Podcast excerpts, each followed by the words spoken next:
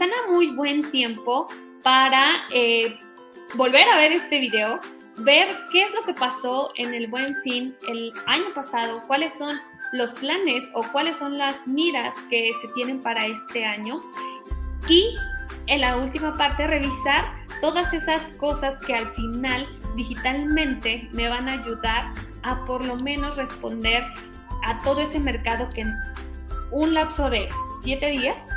también de siete días, eh, que es lo que dura el buen fin, van a llegar ahora sí que como una ola completa. Porque también al final les quería comentar eso, no solamente se trata de vender por vender y, ay, ya, ahora le vamos a participar en el buen fin y a ver cómo nos va. No, se trata también de ser estratégico, porque puede ser que seas un boom durante el buen fin y esos siete días te lleguen miles de clientes, pero si en esos siete días tú no tienes la capacidad incluso operativamente eh, para redimir tantas, eh, tantas órdenes de compra, pues vas a quedar muy mal. Entonces, sean muy críticos, analicen la información que existe actualmente en otros medios digitales, la información que aquí les compartí, y vean, incluso sean críticos y vean qué sí les falta, qué sí no les falta, incluso sean críticos en el punto de decir, ok, sí estoy listo a nivel operativo para empezar a vender en línea y para participar en el buen fin. Así que, pues ese es mi consejo. En siete días pueden planear,